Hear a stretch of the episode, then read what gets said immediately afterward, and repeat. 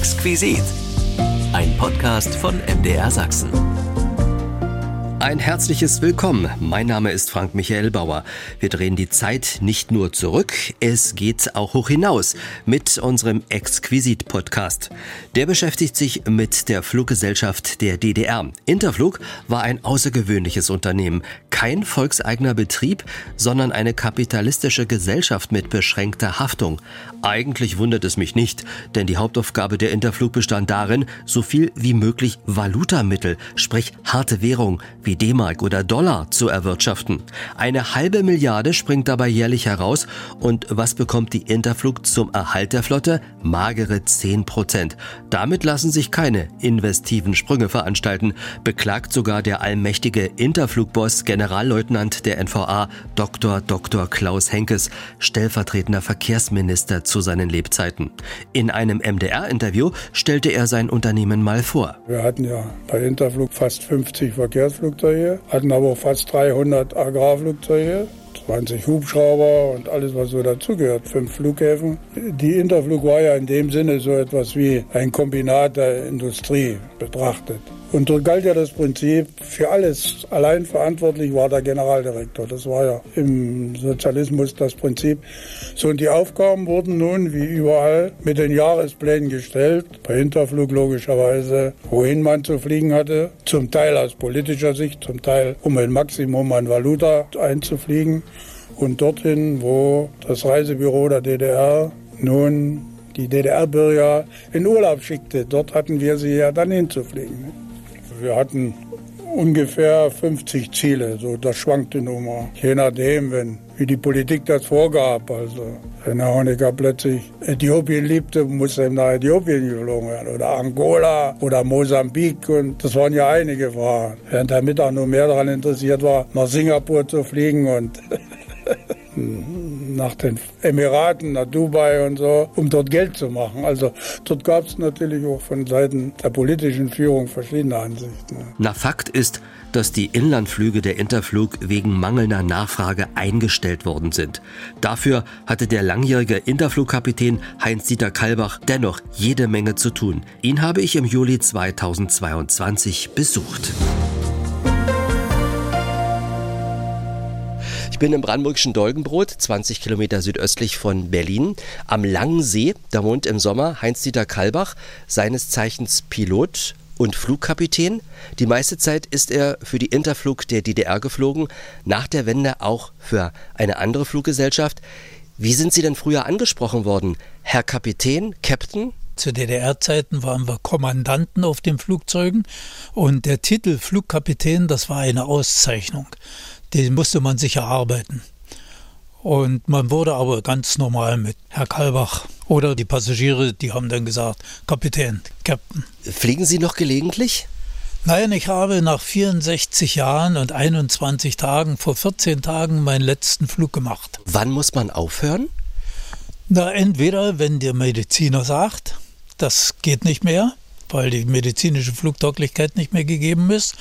Oder man entscheidet selbst, wie in meinem Fall, dass ich gesagt habe, gut, ich werde in wenigen Tagen 72, äh, Entschuldigung, 82, also ist Zeit, langsam mal aufzuhören.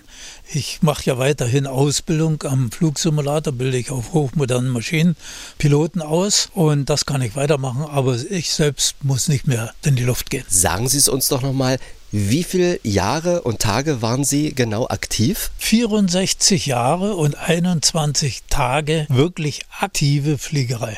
Wenn wir sitzen hier draußen mit einem wunderschönen Blick auf den langen See bei herrlichem Sonnenschein, wenn ein Flugzeug über Ihrem Kopf aufkreuzt, Gucken Sie noch nach oben? Aber natürlich, das ist für viele ist es ja immer ein Problem, die Lärmbelästigung nach Möglichkeit nicht möchten.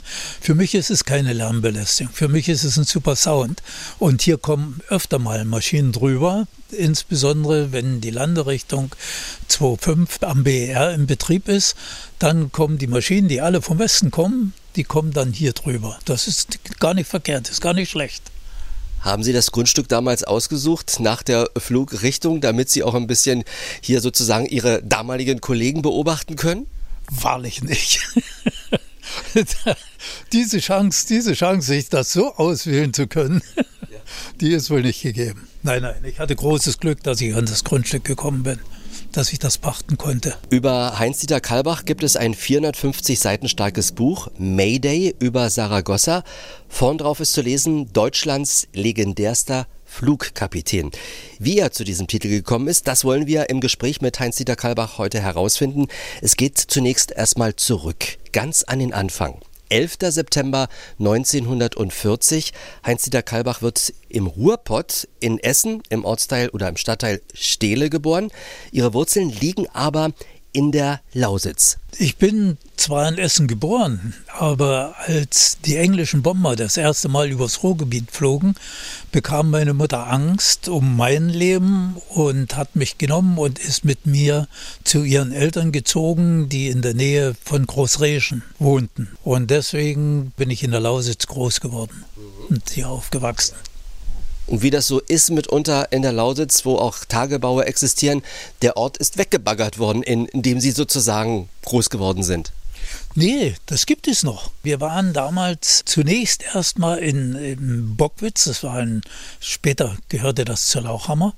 Und von dort sind wir zur Keune. Und die Keune, das war kein, nicht mal ein Dorf, das war eine Kolonie. Da gab es nur vier feste Häuser und ein paar Baracken und ringsum war Grubengelände. Das existiert aber heute noch. Und ich musste von dort äh, immer nach Kleinleibisch in die Schule gehen. Da hatte ich einen knapp drei Kilometer langen Weg zurückzulegen. Ja, und das im Winter mit Igelitschuhen und kurzen Hosen, ja, mit Trümpen, wie es halt war in der unmittelbaren Nachkriegszeit. Und ich bin ja äh, 47 in die Schule gekommen. Also ja, das war schon ein bisschen beschwerlich. Aber äh, es war auch zu schaffen. Wir hatten es eben nicht so wie heute, dass die Kinder mit dem Auto zur Schule gefahren werden. So.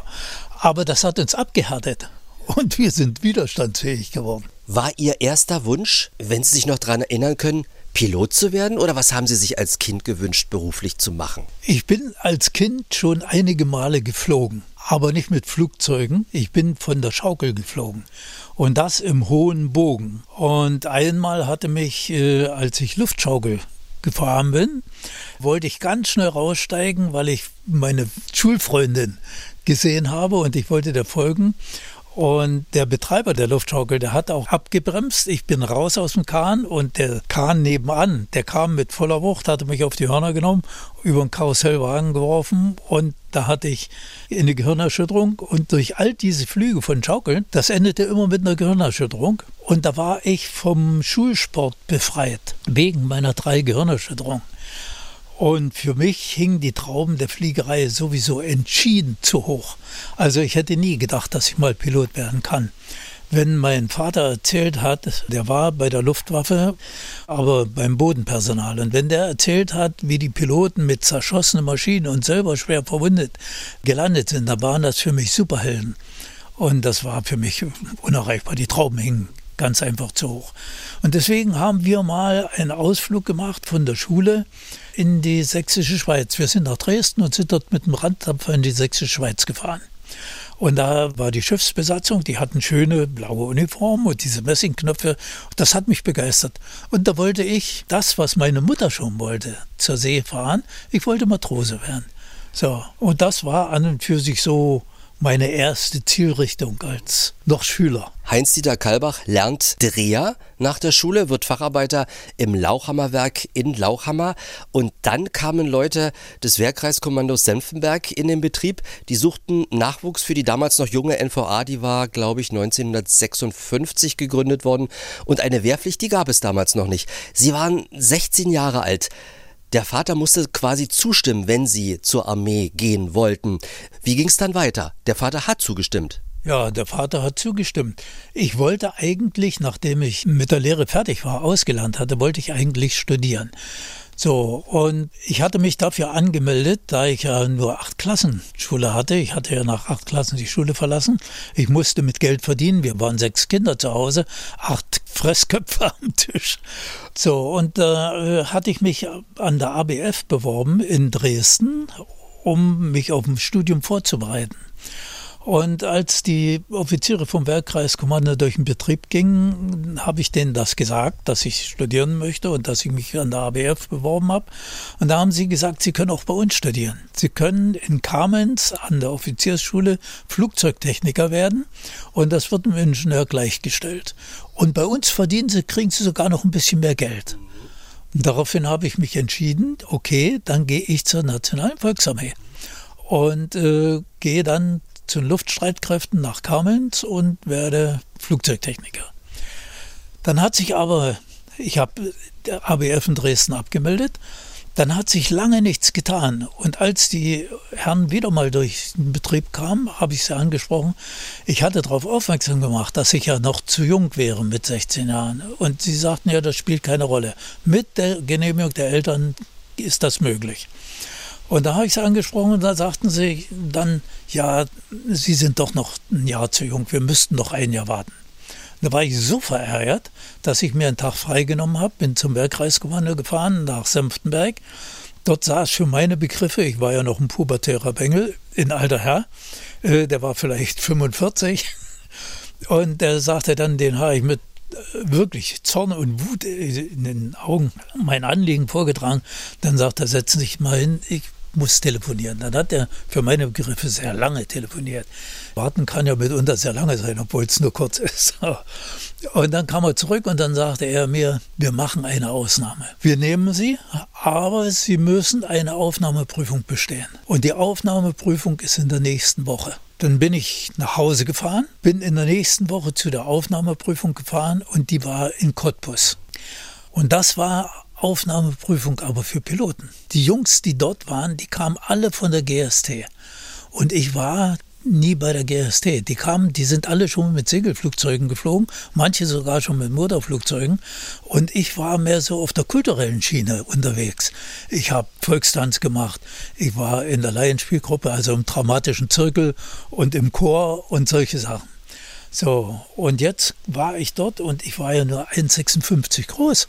Ich war ja wirklich ein, wie ein junger Pionier. Die anderen, die haben mich belächelt. Aber ich habe die Prüfung, die theoretischen Prüfungen, die, die habe ich alle bestanden. Und dann hieß es also, es geht zur Fliegertauglichkeitsuntersuchung. Und da habe ich mich gewundert, Flugtauglichkeitsuntersuchung, ja, äh, das hieß Flugmedizinische Kommissionierung, nannte man das damals. Und ich habe das alles mitgemacht. Allerdings, mich hat keiner gefragt, ob ich vom Sport befreit war oder ob ich Gehirnerschütterung hatte. Und ich habe denen das natürlich auch nicht aufs Butterbrot geschmiert. Das Ende vom Lied war, als die Auswertung war, da wurde ich mit denen verlesen, die Militärflieger werden sollten, die als Piloten bei der Nationalen Volksarmee ausgebildet werden. Und so bin ich im Prinzip auf eine ganz kuriose Art und Weise zur Fliegerei gekommen. Und dann sind Sie an die Offiziersschule nach Bautzen gegangen und haben dort sozusagen die Ausbildung, das Studium absolviert. Ja, ich bin dann nach Bautzen gekommen. Äh, darum musste ich dann noch mal kämpfen. Erst war ja die Grundausbildung. Die musste ich ja mitmachen und der Kompaniechef hat gesagt, wir stehen erstmal alle geschlossen ein Jahr Wache. So, und ich war ja aber vorgesehen zur Fliegerschule. Und damals ging alles noch ein bisschen sehr durcheinander. Mit der Gründung der Nationalen Volksarmee war alles noch nicht so hundertprozentig organisiert. Und äh, da habe ich kämpfen müssen. Da hat mich mein Zugführer unterstützt und dann der Bataillonskommandeur hat dann angewiesen, dass ich sofort zur Fliegerschule nach Bautzen zu fahren habe. Dann bin ich nach Bautzen gekommen und kam in eine Klasse für Jagdflieger, sollte ausgebildet werden auf der Jag 11. Das war ein sowjetisches Jagdflugzeug. Und nachdem wir ein paar Tage Unterricht hatten, musste jeder der Schüler zum Schulleiter. Der Schulleiter an der Fliegerschule in Bautzen war Major Kernchen. Und er fragte mich dann, was ich denn so an Flugerfahrung habe. Und da musste ich ihm sagen, dass ich noch nie ein Flugzeug vom Nahen gesehen habe. Da war er arg erschrocken und dann hat er gesagt, dann wird das nichts. Die Jak 11 ist ein viel zu schwierig zu fliegendes Flugzeug und das schaffen Sie ohne Flugerfahrung, schaffen Sie das nicht. Da hat er gesehen, wie meine Gesichtszüge entgleisten. Und dann hat er gesagt, also wenn Sie unbedingt Pilot werden wollen. Dann müssen wir sofort die Klasse wechseln. Dann müssten sie in die AN2-Klasse gehen, also der Doppeldecker. Und da braucht natürlich auch wieder eine Welt zusammen. Der Silberpfeil, von dem damals gesprochen wurde in den Medien, man sah die MiG-15 und das war natürlich für so einen Jugendlichen der Traum, auf so einem Silberpfeil zu fliegen. So, und jetzt auf die lahme Ende. Aber ich kann heute nur sagen, ich bin zwar nicht gottgläubig und nicht äh, kein Kirchenanhänger, aber da muss ich sagen, es gibt ja das Sprichwort, der Mensch denkt und Gott lenkt. da hat er gut gelenkt. Wenn ich damals zum, Silberpfeil gekommen wäre, wäre ich nie so lange Pilot gewesen. Und dadurch, dass ich auf die AN2 kam, zu den Transportfliegern bei der Nationalen Volksarmee, da kam ich über diesen Weg dann letztendlich ja zur Zivilfliegerei und das war die Basis, dass ich überhaupt 64 Jahre lang fliegen konnte. Sie waren damals nach der Ausbildung der jüngste Flugzeugführer der NVA. Ja, der jüngste ausgebildete Flugzeugführer der NVA mit 18 Jahren. Das ist doch eine Leistung. Naja, ich habe offensichtlich das äh, richtige fliegerische Gefühl gehabt und den Orientierungssinn. Man ist ja dreidimensional im Luftraum und äh, das lag mir offensichtlich. War die Ausbildung, wenn Sie das zurückblickend sehen, sehr schwer?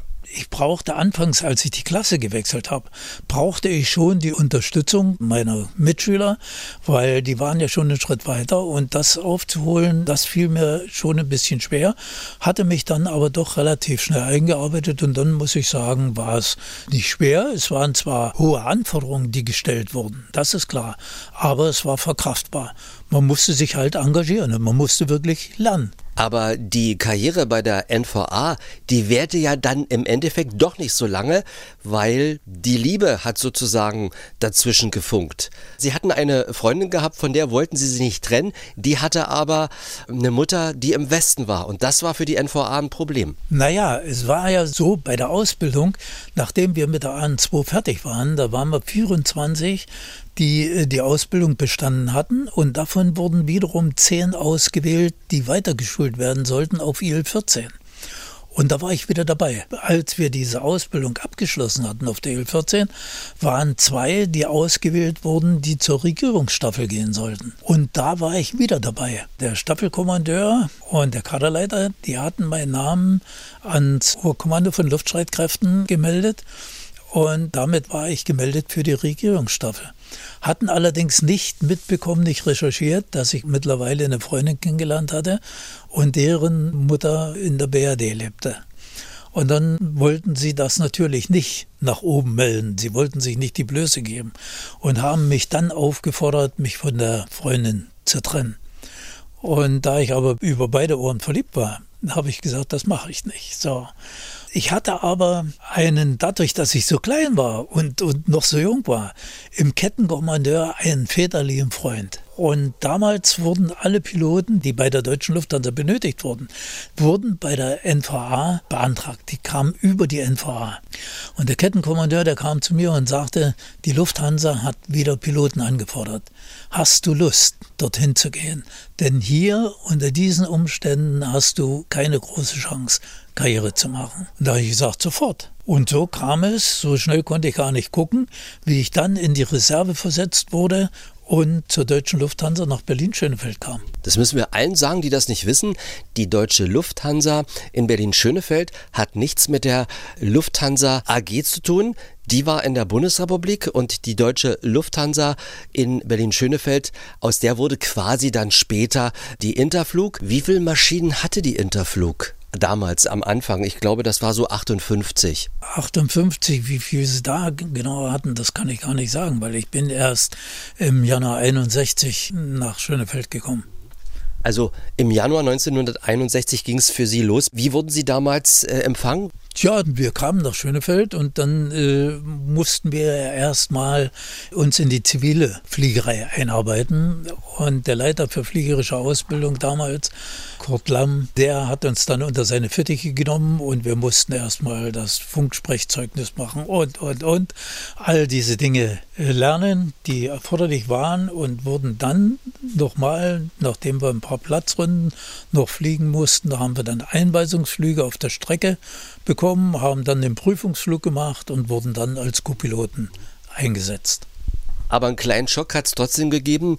Der NVA-Pilot hat besser verdient als der zivile Pilot. Ja, das stimmt allerdings. Wir waren ja als Piloten, als fertig ausgebildete Piloten, wir hatten ja die Offiziersschule abgeschlossen und als Offiziere, ich hatte den Dienstgrad Unterleutnant und da haben wir an die 800 Mark DDR verdient. Und jetzt bei der Deutschen Lufthansa da haben wir angefangen mit 450 Mark DDR als Co-Piloten. Ja. Das kann man sich kaum vorstellen. Man kann sich auch mitunter nicht mehr vorstellen, obwohl man äh, heutzutage auch günstigen Wohnraum ja auch nur sehr schwer bekommt, aber überhaupt Wohnraum früher zu bekommen, das war doch auch ein Ding der Unmöglichkeit, in Berlin irgendwo zu wohnen, in der Nähe ihrer neuen Arbeitsstätte. Als wir nach Berlin kamen, wir wurden erstmal untergebracht im Clubhaus der deutschen Lufthansa und dann habe ich eine schwer vermietbare Wohnung bekommen in Berlin-Grünau. Ein Zimmer, Küche und noch eine Kammer, eine Schlafkammer dazu. So, und so habe ich die ersten sechs Jahre in Berlin gelebt. Das war fast so ein bisschen wie eine Kellerwohnung, nicht? Die Fenster waren ja fast. Ja, das war so eine Südrhein-Wohnung. Die Fenster waren fast zur Ebene Erde. In der Küche war eine große Kochmaschine, wie es früher so üblich war. Das waren eigentlich von einer jüdischen Gemeinde Sommerwohnungen früher. Und dann wurde ja das äh, Gehalt ein bisschen höher und sie konnten auch wieder ein bisschen Geld ausgeben. Ja, das Gehalt, das ging dann bis auf 1200 und man bekam dann auch Kilometergeld. Pro Kilometer anfangs, bis man 600 Stunden geflogen hatte, zwei Pfennig pro Kilometer und danach ging das dann auf dreieinhalb Pfennig hoch. Äh, das war dann schon recht ordentlich. Wo waren Sie eingesetzt zu dieser Zeit damals? Was haben Sie so geflogen? Na, wir haben ja alles geflogen. Wir haben die, die Linien, die es gab, nach Prag, nach Budapest und so und, und nach Moskau, die Linie sowieso. Aber wir haben auch äh, sehr viel Charter zum Schwarzen Meer geflogen. Das war Standard. Und das ging über Budapest, meistens mit einer Zwischenlandung in Budapest. Und da gab es ja herrliche Gulaschsuppe. War ja immer fantastisch, sind wir schnell Gulaschsuppe essen gegangen, während getankt wurde und dann ging es weiter. Ja. Immer zum Schwarzen Meer, nach Varna, Burgas, nach Rumänien. Ja. Charterflüge, Schwarzes Meer fürs Reisebüro? Ja, fürs Reisebüro der DDR. Was bedeutete eigentlich der 13. August 1961 der Mauerbau? Was hat sich da fliegerisch für Sie verändert? Gab es Veränderungen oder eher nicht? Nee, es gab im Moment erstmal, das war ja gerade in der Zeit, wo ich heiraten wollte. Und da gab es erstmal, wir waren ja Reserveoffiziere der Nationalen Volksarmee. Und da gab es eine Ausgangssperre. Also wir mussten praktisch am Dienstort bleiben und der Dienstort war Berlin, sodass erstmal musste die Hochzeit verschieben. So, aber das hatte sich dann relativ schnell geklärt, sodass ich dann doch zu dem geplanten Termin zur Hochzeit fahren konnte. Genau. Sonntag, 13. August, Mauerbau und am darauffolgenden Sonnabend hat Heinz-Dieter Kalbach geheiratet, seine Hannelore. Ja, ja, ja, da haben wir geheiratet, den Lauch haben wir, ja. Es war ja damals äh, noch eine sehr ärmliche äh, Heirat. Wenn ich mich erinnere, meine Eltern, die konnten uns gerade mal einen Handfeger und eine Kirchschaufel als Hochzeitsgeschenk und ich konnte mir nicht mal einen Anzug leisten. Ich habe dann in der Lufthansa Uniform geheiratet. Ja, aber es war trotzdem sehr schön. Wann sind Sie eigentlich das erste Mal ins westliche Ausland geflogen? Sie hatten schon gesagt, es ging ans Schwarze Meer, es ging nach Budapest, es ging nach Moskau. Wann sind Sie das erste Mal ins westliche Ausland geflogen und wohin? Der erste Flug ins westliche Ausland der ging nach Salzburg und das war 1963. Und das war, war interessant. Die Salzburger, ob der Zöllner oder der Grenzer oder die, die Bodenabfertigung, die saßen dann bei uns an Bord und wir hatten den eine Kasten Bier dahingestellt, die haben getrunken, wir haben uns unterhalten und dann haben sie gesagt, sie würden uns gerne einladen zum Heurigen. Und da haben wir gesagt, nee, wir müssen zurückfliegen. Wir haben ja dann, dann ist unsere Startzeit und äh, dann müssen wir wieder zurückfliegen. Und das war ja das erste Mal, dass äh, nun eine Maschine aus dem Osten da in Salzburg gelandet war. Und dadurch waren wir für die dort Exoten. So, äh, ja, die haben das natürlich genossen. So, und äh, als wir gesagt haben, wir müssen zurückfliegen, da haben sie gesagt, na, wir können doch die Maschine kaputt machen. dann muss erst repariert werden und dann fliegen sie morgen. Das war natürlich äh, nicht drin. Wir, wir sind pünktlich gestartet. Das Streckennetz der Interflug mit der Anerkennung auch äh, der DDR durch weitere Staaten ist ja dann auch größer geworden. Ja, das ist ganz stark gewachsen. Mit der Einführung dann der IL-18 ist ja Afrika angeflogen worden. Wir hatten allerdings in dieser Zeit große Probleme, weil da war ja die Hallstein-Doktrin in Kraft und wir durften NATO-Staaten nicht überfliegen. Und zum Beispiel haben wir 1964, 65 alle IL-14 oder den größten Teil der IL-14 nach Ägypten verkauft. Und die IL-18 flog auch schon Linie nach Ägypten und durfte aber NATO-Staaten nicht überfliegen. Also musste man sich durchschlagen.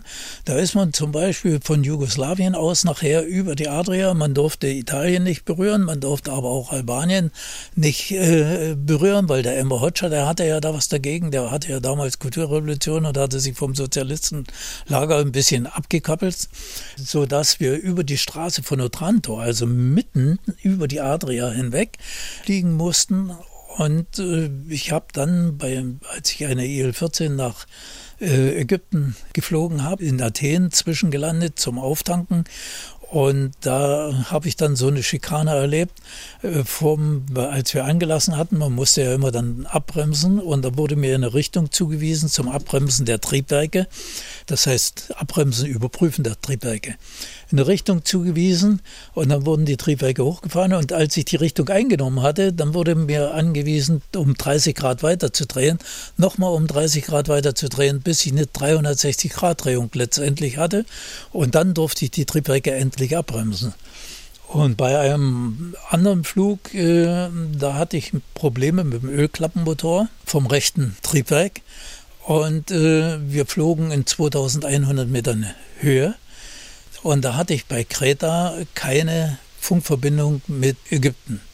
So, und da war eine italienische Maschine in der Luft und da habe ich den Italiener gebeten, als Relaisstation zu fungieren und an Ägypten weiter zu vermitteln, wann wir in etwa in Ägypten eintreffen. Und er hat das abgelehnt, da wir eine Maschine aus dem Osten sind, macht er das nicht. Das ist eine Sache, die ist fast unvorstellbar. Denn wenn, ich hatte ihm ja mitgeteilt, dass wir Probleme haben, da ist eigentlich jeder verpflichtet, als Relaisstation zu fungieren. Waren die Maschinen der Interflug, wenn Sie das so im Nachhinein betrachten, gut in Schuss? Sind die technisch immer ordentlich gewartet worden? Also unser technisches Personal, die waren absolute Spitze. Die waren wirklich große Klasse. Die Triebwerke später, die sowjetischen Triebwerke, waren nicht die besten, so muss man sagen. Also unsere Techniker haben schon ganz schön zu tun gehabt in der Wartung der Triebwerke, haben aber alles, was in ihren Kräften stand, haben sie getan. Und ich muss sagen, ich habe bis, also auf der IL 62, wo ich ja später geflogen bin, habe ich nie einen Triebwerksausfall gehabt, habe ich nie Triebwerksprobleme gehabt. Auf der IL 18 hatte ich ein Triebwerksproblem, da hatte ich auch einen Triebwerksbrand. Da gab es schon sowas, aber ich habe letztendlich auf allen anderen Flugzeugen, außer auf dem Airbus, auf dem ich ja nur kurze Zeit geflogen bin, aber auf allen Flugzeugtypen, wo ich längere Zeit geflogen bin, gab es natürlich dann und wann auch mal ein technisches Problem, entweder mit den Triebwerken oder mit der anderen Technik, auch mit den Westlin-Maschinen. Ich habe äh, auf der Boeing 737 habe ich drei Triebwerksausfälle gehabt. Das in so einer langen Zeit ist nicht viel gewesen. Nee, das ist nicht viel. Man kann damit leben. Ja. Äh, die Triebwerke sind natürlich im Laufe der Zeit, man muss den Stand der Technik von damals äh, sehen.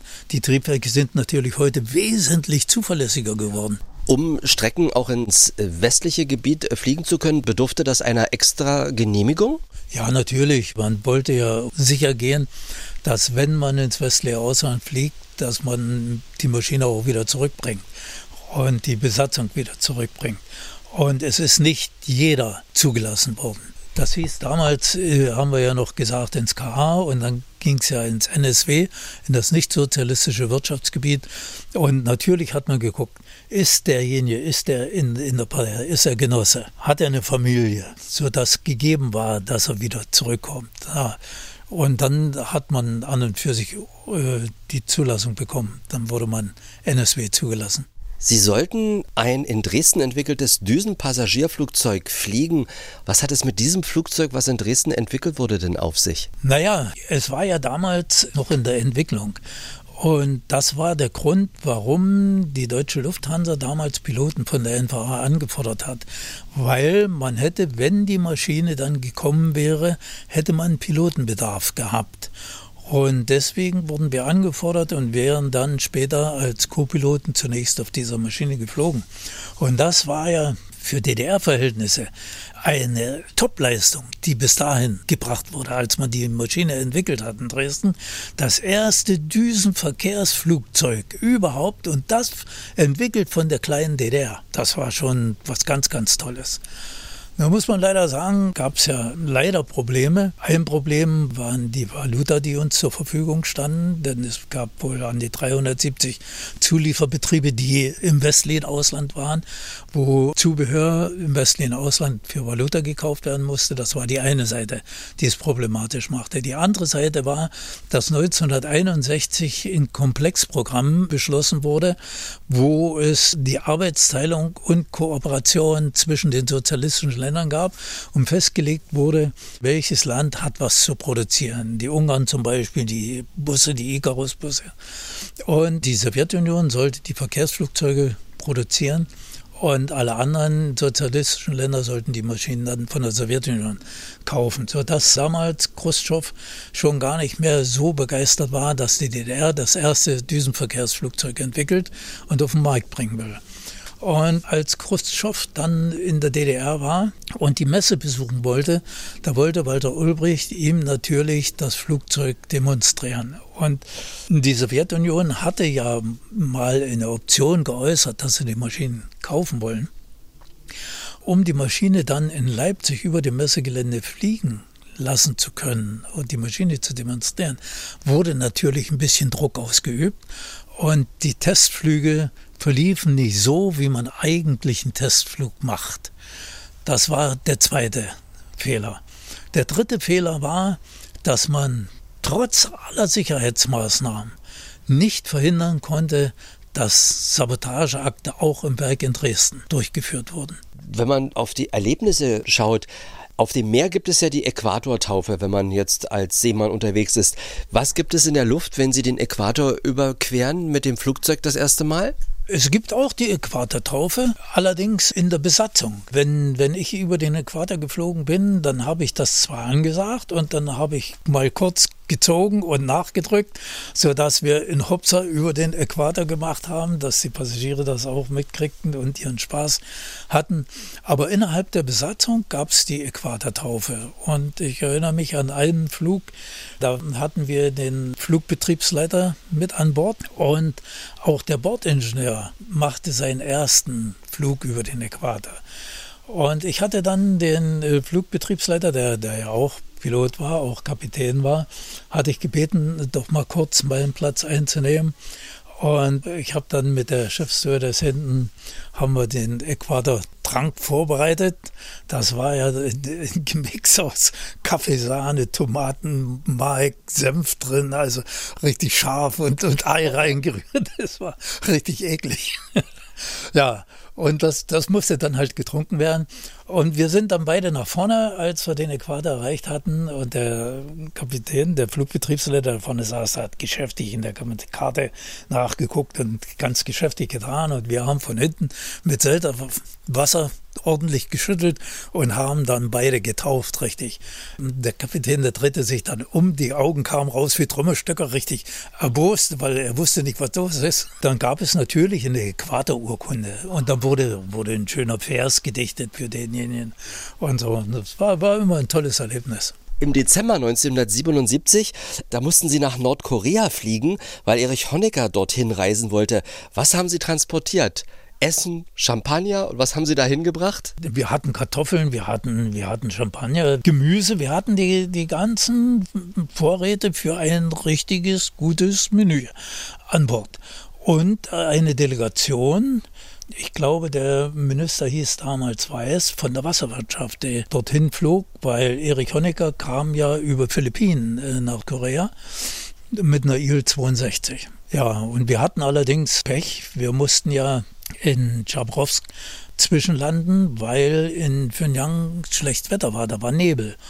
Und da mussten wir, mussten wir warten und mussten jetzt, weil es war äh, minus 25 Grad, jetzt mussten wir rund um die Uhr die Maschine beheizen, damit diese Lebensmittel nicht zerfrieren. Als dann das Wetter besser wurde, dann konnten wir weiterfliegen und kamen in Pyongyang an, wurden sofort eingeladen, erstmal die Besatzung, dass er am Flughafen essen kann. Und ich wurde eingeladen zu der Festveranstaltung, die Erich Honecker damals mit Kim Il-sung hatte. Und ich war ja, sollte direkt dorthin gefahren werden. Und da habe ich gesagt, das mache ich nicht. Ich war ja durch den langen Aufenthalt in Schabrowsk, der Bart war gewachsen, ich fühlte mich äh, dreckig. Und äh, ich habe gesagt, so nicht. Wenn, dann will ich erst ins Hotel, will mich umziehen, will mich sauber machen, frisch machen und dann. Ja, und da ist man mit mir dann ins Gästehaus der Regierung gefahren mit Blaulicht und damit alles schnell geht. Auf der Toilette hätte man mir am liebsten noch geholfen, damit das schneller geht. Ja, und dann hat man mich da hingefahren und da hatte natürlich die Veranstaltung schon begonnen und die mich dorthin begleitet haben, die sind dann fast auf allen Vieren da reingekrochen und ich bin natürlich aufrechten Gangs da zu meinem Sitz und dann haben wir an dieser Veranstaltung teilgenommen. War ja recht interessant, eine goldbedruckte Speisekarte und nachdem Kim Il-sung seine Rede gehalten hatte, Applaus, dann konnte man einen Trink nehmen. Und dann hat Erich seine Rede gehalten, wieder Applaus. Und als sie fertig waren, sind sie aufgestanden und sind gegangen. Und dann mussten wir auch aufstehen und gehen. Die, die Karte wurde überhaupt nicht. Es gab weder was zu essen, zu trinken gab es, aber nicht zu essen. Ich kam dann zurück, wurde zurückgefahren ins Gästehaus der Regierung. Meine Besatzung war da. Die hatten ordentlich gegessen, am Flughafen noch. Und die hatten im Hotel auch schon was getrunken, waren in lustiger, fröhlicher Stimmung. Und ich kam da hungrig, habe ja zwei Cognac, die sie mir angeboten hatten, getrunken. Da war ich bald genauso weit wie, wie die anderen. Ja. ja. Da waren Sie vielleicht auch so weit äh, wie, wie Harry Tisch. Den haben Sie auch mal geflogen und der war äh, dann auch etwas alkoholisiert. Ja, äh, der hat gerne recht viel getrunken bei den Flügen, leider und glaubte dann Kraft seiner Wassersuppe, dass er Weisung geben kann und wollte eine Weisung geben, dass eine der Stewardessen äh, in seinem Hotel äh, ihn zu besuchen hat. Und sie hatte ein bisschen Angst, wenn sie ihm sagt, ich komme nicht, dass das für sie Konsequenzen haben könnte. Sie hat mir das gesagt und ich habe gesagt, das machst du gefälligst nicht wenn es gibt, ich kümmere mich drum. Und sie ist nicht hingegangen, es kam auch nichts. Ja. Aber Sie hatten auch sehr nette Begegnungen, zum Beispiel mit äh, Eiskunstläuferin und Weltmeisterin Gabriele Seifert. Und die hat Ihnen ein Bein gestellt. Naja, ich wusste, Heinz-Florian Oertel war hinten mit der Gabi Seifert und wir flogen nach Finnland. Und ich musste mal zur Toilette und die Toilette war hinten. Und als ich da vorbeikam, dann stellte Gabi Seifert die noch so raus, wollte so ein bisschen schäkern. Ja, ja. Durch Olympische Spiele sind Sie ja dann quasi auch äh, herumgekommen. 1988. Sie haben äh, DDR-Sportler und Sportlerinnen nach Calgary geflogen zu den Winterspielen beziehungsweise nach Seoul zu den Sommerspielen. Zu den Winterspielen, da war ich auf Neufundland in Gender stationiert und äh, ein Kollege hat die Maschine nach äh, Gender gebracht. Ich habe die Maschine dort übernommen und bin dann mit den Olympioniken nach Calgary geflogen. Und äh, das waren auch recht interessante Gäste, die wir dann äh, da an Bord hatten. War sehr schön. Und warum sind Sie mal als äh, Flugkapitän ins Gefängnis gekommen? Ich glaube, das war im Senegal. Wir hatten vor, unsere Hochseefischer im Südatlantik auszutauschen und äh, nach Montevideo zu fliegen. So, und wir haben die polnischen, die sowjetischen und unsere Hochseefischer äh, dann immer nach Montevideo geflogen. Und beim ersten Flug, eine Zwischenlandung, sollte in Dakar stattfinden, im Senegal. Es war alles gut vorbereitet in Kongo Brazzaville, der Hotelchef. Der sagte mir, mit dem hatte ich mich unterhalten. Wir haben uns gerne und sehr viel unterhalten, wenn ich in Kongo Brazzaville war. Und der sagte mir, im Senegal, in Dakar, von dem Hotel ist sein Bruder der Chef.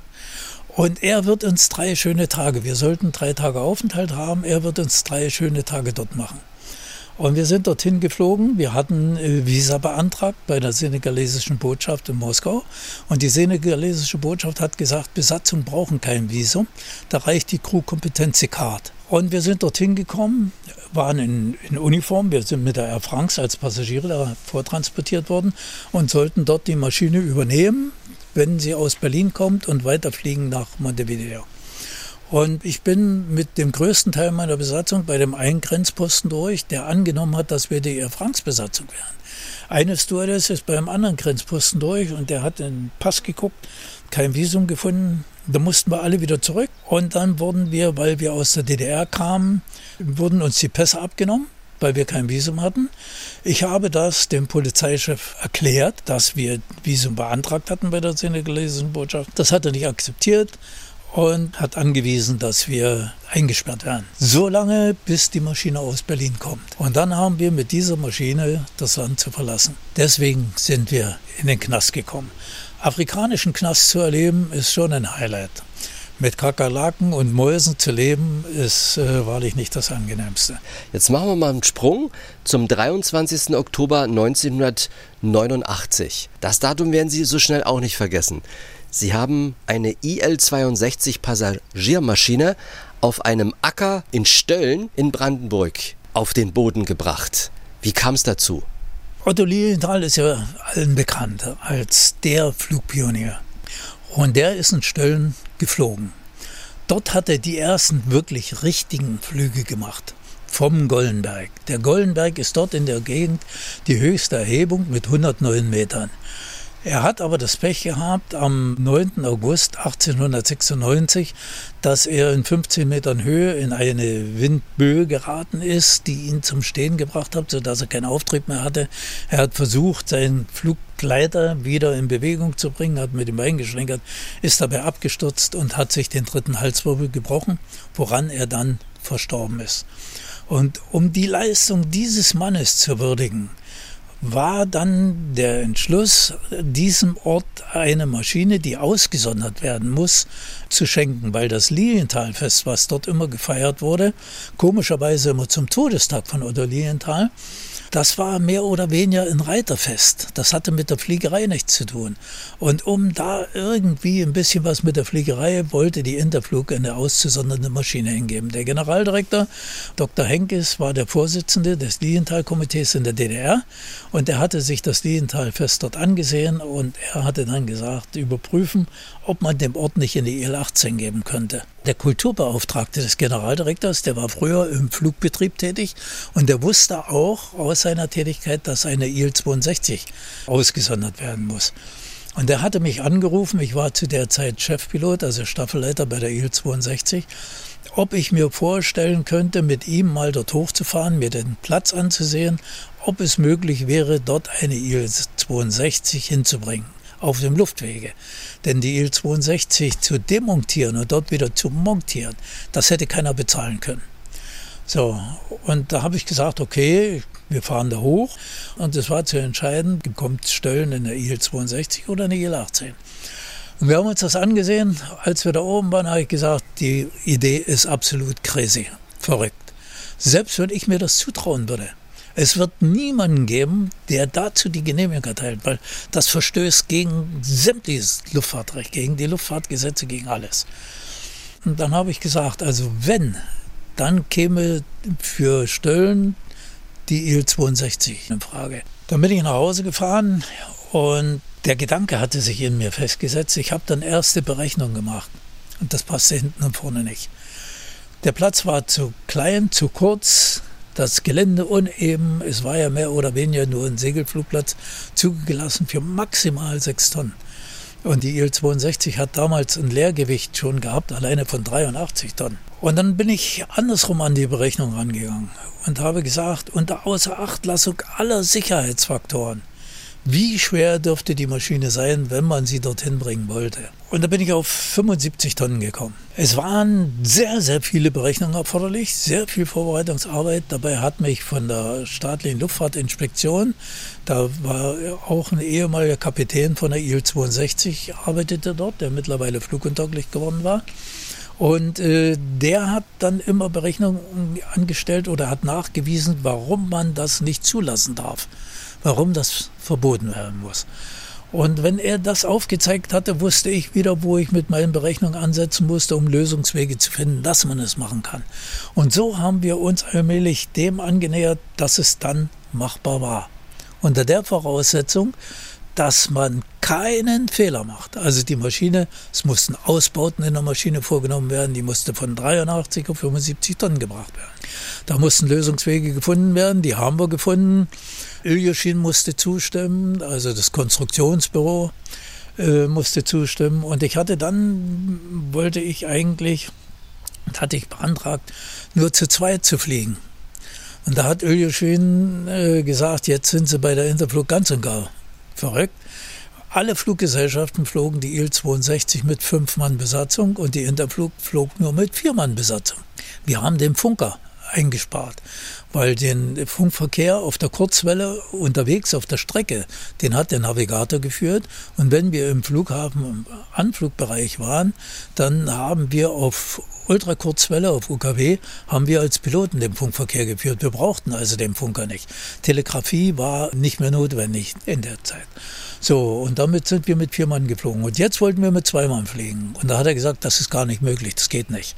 Aber Sie haben es möglich gemacht. So, nee, nee, nee, nee. Wir mussten, weil er die nicht die Genehmigung erteilt hat, mussten wir zu viert fliegen. Also ich habe damit die Verantwortung für das Leben von meinen anderen drei Kollegen getragen. So hätte ich nur für den Bordingenieur und für mich. Aber im Endeffekt, Sie haben es geschafft. Ja, wir, naja, wir haben dann den Flug gemacht. Ja, wir haben zwar gesagt, wir machen nicht gleich beim ersten Mal die Landung. Erstens haben wir gesehen, dass wir hatten ja insgesamt drei Anläufe. Beim ersten Anlauf, den wir gemacht haben, klappte das vom Wetter nicht. So, das war am 10. Oktober. Wir mussten verschieben. Beim zweiten Anlauf hatten wir wieder Nebel. So. Und dann, als der verzogen war, hat es geregnet. Da war eine Regenfront rangezogen. So, so dass wir, der Boden war aufgeweicht, konnten wir nicht. Und erst beim dritten Anlauf hat es geklappt. Und wenn es beim ersten Anlauf geklappt hätte, da hatte die Gemeinde vorbereitet, dass anschließend nach der Landung eine große Feier sein sollte. Die hatten dann ein Schwein, das gegrillt werden ja, sollte ja, ja. und, und, und. Also die hatten eine groß, große Festvorbereitung gemacht. Es sollte eigentlich von unserer Seite sollte alles top sekret ablaufen, weil wenn es schief geht, wollten wir eigentlich keine Zeugen dabei haben. Man konnte ja nicht äh, hundertprozentig sagen, geht's hundertprozentig okay ich habe zwar mit hoher Wahrscheinlichkeit bin ich davon ausgegangen, das geht, weil ich hatte äh, umgerechnet auf Beton und hatte dann fünf Landungen auf Beton gemacht und da konnte ich nachweisen, dass es machbar ist. Diese Landungen auf Beton waren in dem Bereich, in dem sie hätte stattfinden müssen, also um die 550 Meter. Und das wieder umgerechnet auf, auf den Boden dort. Äh, Allerdings gab es bei den Umrechnungen gab es ein großes Problem und bei den Vorbereitungen hätte ich bald das Handtuch geworfen. Äh, da habe ich nämlich festgestellt, dass der Haftreibungsbeiwert auf diesem Boden dort mit dem Moos, der teilweise war und, und Grasbüschel und so, wenn da die 75 Tonnen drüber rollen, wird die letzte Feuchtigkeit rausgedrückt und es wird wie Schmierseife. Also ist die Bodenhaftung ja doch nicht so wie auf Beton. Und dazu kam, dass die, der Haftreibungsbeiwert nur die Hälfte von dem vom Beton entsprach. Davon, damit konnte ich noch leben, das hatte ich schon kalkuliert. Aber dass das Bremssystem selber wiederum nur 56 Prozent des Haftreibungsbeiwertes in Bremskraft umsetzen konnte, als ich darauf gestoßen bin, da wollte ich das Handtuch werfen. Und da musste ich mir dann was einfallen lassen, weil schon viel Geld in die Vorbereitung geflossen war. Da habe ich eine Woche schlaflose Nächte gehabt da musste ich mir was einfallen lassen, wie man das doch möglich machen kann. Und da musste ich mich für eine veränderte Landemethode entscheiden. Man landet ja normalerweise so, dass man mit dem Hauptfahrwerk aufsetzt, das Bugrad in der Luft hat, das Bugrad aber möglichst schnell absenkt, um eine stabile Dreipunktlage zu haben. Und ich musste jetzt in der veränderten Landemethode auf dem Hauptfahrwerk aufsetzen und so lange wie möglich nur auf diesem Hauptfahrwerk rollen. Und nun wäre ja möglich gewesen auf dem weichen Boden, dass ein Fahrwerk ein bisschen mehr in den Boden einsinkt und die Maschine ausbricht. Äh, deswegen habe ich dann veranlasst, dass rechts und links 100 Meter Freiraum sein müssen, wo sich kein Mensch aufhält, ja. wo es keine Hindernisse gibt, damit ich dann noch korrigieren kann und die Maschine wieder in die Richtung bringen kann. Also das war ein Problem. Äh, das haben wir aber letztendlich äh, dann gelöst und ja. Und Sie sind im Guinness-Buch der Rekorde gelandet im wahrsten Sinne des Wortes im Guinness-Buch gelandet. Im Guinness-Buch gelandet, ja, kann man sagen. Das war im Oktober 89. Die Grenze wurde geöffnet. Es dauerte gar nicht mehr lange, dann war die DDR nicht mehr da. Sie haben aber nicht aufgehört. Sie äh, sind dann äh, quasi weitergeflogen in Deutschland, im vereinten, im wiedervereinten Deutschland. Und da ist, glaube ich, das allerschwerste Ereignis eingetreten, was man niemandem wünscht, was sehr gefährlich für die Fluggäste an Bord gewesen ist und für Sie persönlich natürlich auch, weil in, in ihr Cockpit ist ein Mann eingedrungen. Ja, bevor ich dazu komme, muss ich, muss ich ein bisschen, klein bisschen ausholen. Äh, als die Wende war, habe ich nicht mehr bei der Interflug gearbeitet. Ich habe in der Hauptverwaltung zivile Luftfahrt im Ministerium gearbeitet, war dort eingesetzt als Verantwortlicher für die Erarbeitung der Ausbildungsrichtlinien. Und damit das nicht vom grünen Tisch aus geschieht, durfte ich auf Delegierungsbasis bei der Interflug weiterfliegen. Und als die Wende war, kam der Geschäftsführer von der Germania und der hat immer, wenn irgendwo in eine Fluggesellschaft in Insolvenz ging, hat er geguckt, was er aus der Insolvenzmasse billig erstellen kann. Und er ist schon durch die Büros der Interflug gezogen und hat geguckt, was er dort absahen könnte kam auch zu mir ins Büro und fragte mich, Herr Kalbach, was werden Sie machen? Ich habe gesagt, ich werde, äh, wenn es die Hauptverwaltung zivile Luftfahrt der DDR nicht mehr gibt, werde ich bei der Interflug weiterfliegen. Und da hat er mir gesagt, die Interflug wird es nicht mehr geben, da es einen Beschluss gibt von Kohl, dass die Interflug zu liquidieren ist. Das war also eine rein politische Entscheidung, dass die Interflug liquidiert wird. So, und da hat er gesagt, kommen Sie zu mir. Durch die Sache in Stöllen war ich deutschlandweit bekannt geworden und auch durch andere fliegerische Ereignisse, die ja durch die Presse gingen, schon zu DDR-Zeiten, kannte er mich und äh, hatte mich gebeten, zu ihm zu kommen. Und ich hatte gesagt, ich habe mittlerweile einen Antrag beim Bundesluftfahrtamt, um dort weiter beschäftigt zu werden. Und da sagt er, naja, äh, überlegen sich das. Das Bundesluftfahrtamt hat aber ein Dreivierteljahr gebraucht, um zu prüfen, ob ich sauber bin. so, in der Zeit hatte ich logischerweise entschieden, bei ihm konnte ich sofort nahtlos weiterfliegen, dass ich äh, nach Köln gehe und bei der Germania anfange zu fliegen. So, jetzt bin ich bei Germania geflogen. Das war alles soweit ganz gut. Wir sind dann im Subcharter auch für andere Gesellschaften geflogen und da hatte ich einen Flugauftrag, da musste ich nach Teneriffa fliegen für die LTU. Wir sind bei herrlichem Wetter sind wir runtergeflogen und haben dort eine gute Stunde Wendezeit gehabt, sind dann wieder zurückgeflogen und kriegten dann, als wir vor Madrid noch waren, weit vor Madrid und ungefähr 100 Meilen vor Madrid, kriegten wir die Genehmigung, direkten Kurs auf Saragossa zu nehmen. Und damit sind wir leicht seitlich an Madrid vorbeigeflogen, konnten Madrid, das war abends, war dunkel, stand klarer Himmel, wunderschön und konnten Madrid wunderschön sehen und sind auf Saragossa zu. Und plötzlich kam in, ging die Cockpit-Tür auf, kam ein Mann ins Cockpit und schlug die Cockpit-Tür heftig zu. Und da sagte er, verriegeln Sie die Tür, ich bin vom Bundesnachrichtendienst, die spanische Mafia ist an Bord. Und da habe ich zu ihm gesagt, was soll denn der Quatsch? Ja, haben Sie denn nicht gesehen, dass in Teneriffa Ihr Kabinenpersonal ausgetauscht wurde? Sie haben jetzt die spanische Mafia an Bord. Und da habe ich ihn gebeten, wieder nach hinten zu gehen und die spanische Mafia unter Kontrolle zu behalten. Damit kann er uns wesentlich besser helfen. Und ich dachte auch, dass er geht, denn er hatte sich auf die Armlehnen von unseren Sitzen aufgestützt, richtete sich auf. Und ich hatte aber im nächsten Moment dann seinen Arm unterm Hals und er versuchte mit der anderen Hand über den Sitz greifend mir die Luft abzudrücken. Da konnte ich mich dann, weil ihn die Kopfstütze behindert hat, konnte ich mich drunter wegziehen, habe die Brille dabei verloren und hatte im nächsten Moment aber beide Hände um den Hals und er hat versucht, mich zu erwürgen. Und da hatte ich die Chance, dann seine kleinen Finger zu greifen, die aufzubiegen, damit er sie sich nicht brechen lässt, hat er dann losgelassen. Und dann kriegte ich einen harten Schlag gegen den Kopf. Kann heute nicht mehr sagen, ob das mit dem Fuß war, weil er dann später mit den Füßen sehr auf mich eingetreten hat, oder ob das ein Faustschlag war. Jedenfalls bin ich mit dem Kopf gegen die linke Fensterstrebe geknallt. Und danach hat er mächtig äh, mit den Füßen auf mich eingetreten. Und äh, der Co-Pilot hat ständig auf ihn eingeredet, was er da macht. Und er bringt uns ja um. Und da sagt er, du fliegst und den mache ich kalt. Ich bringe euch alle um. So, dann hat er versucht, als er gemerkt hat, das funktioniert nicht, hat er versucht, Schalter am Overhead, am, am oberen Panel auszuschalten. Das konnten wir, der Co-Pilot und ich, gemeinsam verhindern. Und dann hat er versucht, mit dem Bein gegen die Steuersäule zu treten, dass die Maschine nach vorne abkippt.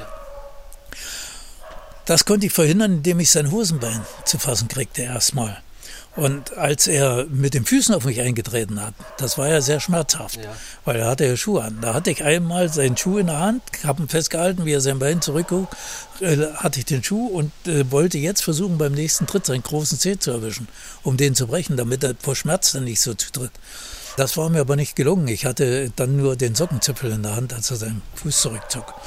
So, und äh, als er versucht hat, jetzt gegen die Steuersäule zu treten, beim zweiten Mal, da habe ich dann die Chance gesehen, seine Genitalien zu erreichen. Und da habe ich dann so fest zugefasst und den Hahn zugedreht, dass er auch Sterne sah. Ich hatte vorher einen Tritt in die Lebergegend gekriegt und sah auch langsam die Sterne. Da war die Frage, wer kippt zuerst ab, er oder ich. Und er hat dann aber aufgegeben und äh, dann hat der Co-Pilot in die Kabine gerufen, Hilfe, Hilfe, Männer ins Cockpit. Und die Cockpit-Tür war aber erst abgeschlossen. Die, die, hat, er hatte mit dem Hintern auf dem Zentralpult, als er auf dem Zentralpult saß, hat er mit dem Hintern im Prinzip die Türverriegelung in Betrieb gesetzt, aktiviert. Ja, und dann äh, hat der Co-Pilot die Türverriegelung, der hat das dann gesehen, hat die Türverriegelung aufgemacht und dann kamen äh, vier Männer ins Cockpit. Der erste war ein Deutscher, der wusste gar nicht, was er machen soll. Äh, der war ein bisschen sehr irritiert. Dann war ein Schwede, ein Russe und äh, dann der Neffe von Peter Frankenfeld. So, und äh, der Russe, der hat aber die Situation sofort erkannt und hat den gepackt und hat den rausgezogen und der war bald mit dem Kopf unten noch gegen die Stahl, äh, Metallschwelle geschlagen. Und da hat der, der Neffe von Peter Frankenfeld, der hat ihn dann am Koppel gepackt, hat ihn hochgehoben und, und dass er sich in den Schädel einhaut. Und dann haben sie ihn hinten sichergestellt. So, ich habe dann erstmal, äh, ich habe ja mächtig geblutet, weil als er mit seinem Fuß im Schuh hier im Hals stand, der wollte versuchen, meinen Kopf gegen das Fenster zu drücken und stand mit dem Schuh im Hals.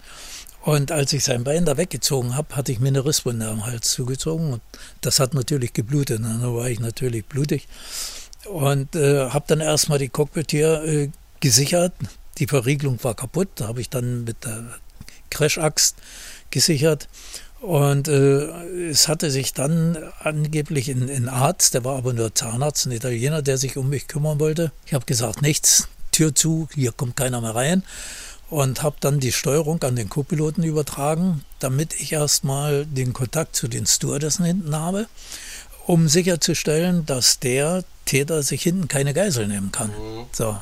Und als die mir versichert haben, die haben den Mann fest unter Kontrolle, habe ich dann entschieden, nachdem ich geguckt habe, die Maschine ist nicht sicherheitsgefährdet, also im Cockpit ist, sind die Beschädigungen nicht so, dass es äh, sicherheitsrelevant gewesen wäre.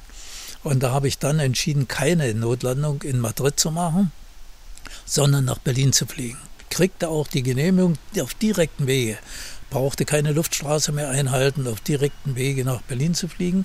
Hatte eine LTU-Maschine konsultiert und die sollte an LTU in Düsseldorf, wo die Basisstation der LTU war, eine Meldung geben, was passiert ist und dass wir nach Berlin fliegen, dass LTU Düsseldorf Berlin schon informieren kann, dass die Polizei dann da ist. Und das hat alles funktioniert und wir sind nach Berlin geflogen sind in Berlin gelandet. Die Polizei war auch da. Ich hatte eine Durchsage noch an die Passagiere gemacht und äh, den Stewardessen Informationen gegeben, dass die Passagiere erstmal sitzen bleiben, bis der Täter entfernt ist. Das hat funktioniert. Die Polizei kam rein, wollte den Täter festnehmen. Da hat er einen Schwächeanfall vorgetäuscht und ist mit einem Schuh und den anderen Socken ist er erstmal stiften gegangen, weil die Polizei drauf reingefallen ist. Da mussten sie wieder einfangen. Dann haben sie ihn mitgenommen nach Königs Wusterhausen. Da hat er so randaliert, dass sie sich keinen anderen Rat wussten, als Teupitz anzurufen. Die Psychiatrie und die kamen mit der Zwangsjacke, haben ihn mitgenommen und äh, dort haben die Fachkräfte dann bedauerlicherweise nicht erkannt, dass er sich mit Suizidgedanken trägt. Er wollte also aus dem Leben scheiden, aber mit Pauken und Trompeten, weil seine Freundin ihn verlassen hatte. Und sie hat ihn verlassen, weil er Alkoholiker geworden war.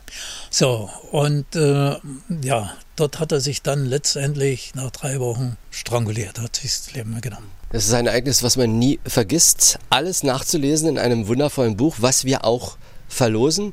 Letzte Frage, kurze Antwort, auch mit diesem Ereignis Mayday über Saragossa. Sie würden alles wieder genauso machen und unbedingt wieder Pilot werden wollen. Ja, natürlich, auf alle Fälle. Es war ja, ich war dann vier Wochen fluguntauglich durch die Verletzung, die ich hatte, Hämatome im Hals und der ganze Körper war ja bis zum Knien runter, war, war ja blau. Und äh, ich konnte es nicht erwarten, dass ich wieder in die Maschine steigen kann. Und äh, ich würde zu jeder Zeit gerne wieder fliegen, aber das Alter. Tja, aber das Alter. Jahrgang 40. Doch Heinz-Dieter Kalbach bildet nach wie vor noch den Pilotennachwuchs aus. Ich bin Frank Michael Bauer. Vielen Dank für Ihr Interesse an den Erinnerungen von Flugkapitän Heinz-Dieter Kalbach. Die nächste Folge unseres Podcasts erwartet Sie in einer Woche. Wenn Sie Fragen oder Anregungen haben, wen ich mal ans Mikrofon holen soll, schreiben Sie bitte eine Mail an unsere Adresse exquisit.mdr.de. Exquisit, ein Podcast von MDR Sachsen.